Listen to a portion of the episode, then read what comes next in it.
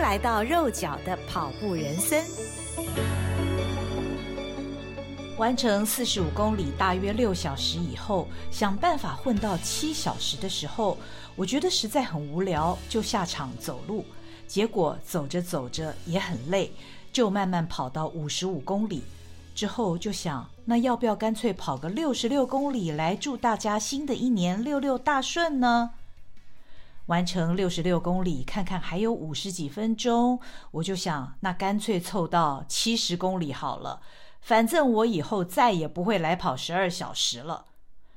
以上这段话是一位参加今年台北花博超马十二小时赛的跑者所分享，也是今天肉脚的跑步人生所要分享给你的故事。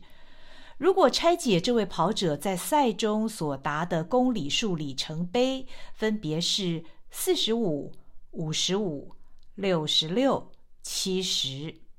虽然我们不是当事人，但只要是跑者，对于这其中的过程，应该也不会陌生。因为不管是练跑还是正式的比赛，总之跑马拉松的整体感觉就是与痛苦共存。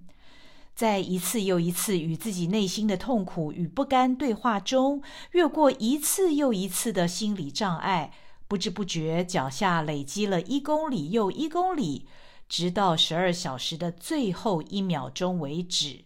最后，他在十二小时赛总共完成了七十点九四一公里。这位跑者很低调，我们姑且称他为“此君”。此君当初其实是糊里糊涂，实在想不起来自己到底为什么有勇气报名十二小时赛的。照理说，如果想挑战台北花博超马，也该从最基本的六小时赛开始。他却只是因为一群朋友报名，就傻傻的一下子跳过六小时，而报名了十二小时赛，后悔也来不及了。此君的跑龄虽然有十几年，但始终是个欢乐跑者。跑马从来不拼速度，而是欣赏沿途风光，享受每一场马拉松不同特色的补给。常常利用跑马一兼二顾，到处玩耍，一切开心就好。每当赛事结束，他总是开玩笑地说。报名费都一样，你们跑这么快完赛，我跑了将近六小时，应该我比较划算哦。就这样，他也累积了四十几码了，七十点九四一公里这个成绩，在十二小时赛的男神女神当中，此君名列分组第六。虽然算不上顶尖，却是他跑马人生的一大突破。更是有生以来跑过的最长公里数。赛程中，他大约维持七到七分半的速度，大约每五公里就补给一次。吃了公补的早餐和中餐，也吃了私补的一些点心，全程并没有感到特别累。作为一位跑了十多年的资深跑者，此君的速度虽然不快，但平日练跑总是持之以恒，一点也不打混。他几乎天天练，每天早起以七分速从容跑个十 K 八 K 再上班。除了疫情三级警戒期间，日复一日，他都不中断。常常我在河边看到他时，总是一副轻松自在的，跟身旁的跑友边跑边聊。有时候我们约好了在福和桥下集合练跑，急性子的我总是觉得他跑得太慢，往往起跑没多久就超过他，任性的以自己的速度扬长而去，而他永远面带微笑，自在而写意的跑完，不像我们个个狼狈，除了看到摄影镜头勉强挤出笑容，总是一脸的痛苦疲惫状。如今我受伤还没痊愈，已经五个月没跑了，而他仍然天天晨起健康欢乐跑，甚至超越自我，完成了十二小时将近七十一公里的超马挑战。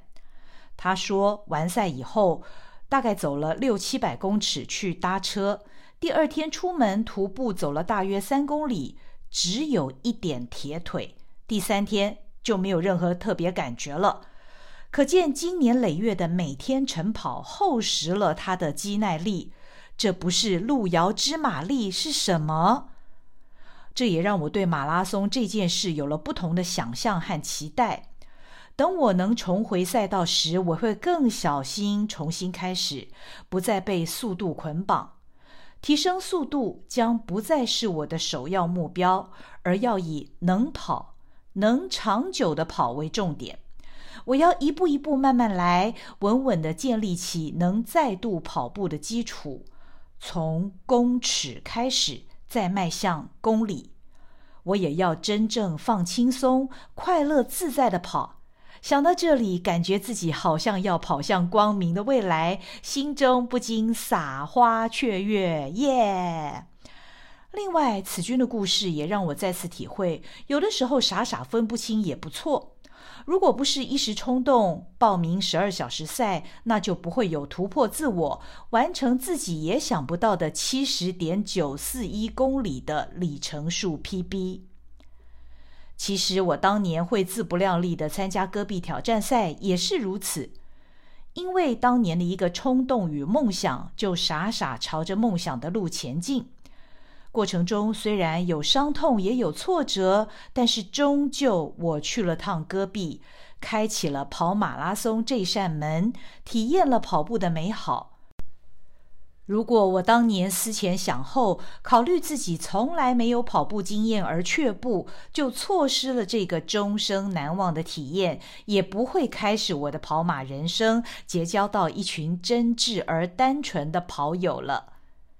所以，终究还是要谢谢自己这种总是喜欢尝新的性格。虽然未知总是充满风险，但没有冒险与挑战就没有收获。不是吗？让我们一起朝着梦想前进，也祝福你在跑马的路上实现你的梦想。小声说，到现在，我还是梦想要 BQA 哦。谢谢您收听今天肉脚的跑步人生，欢迎订阅、留言、分享，我们下回见，拜拜。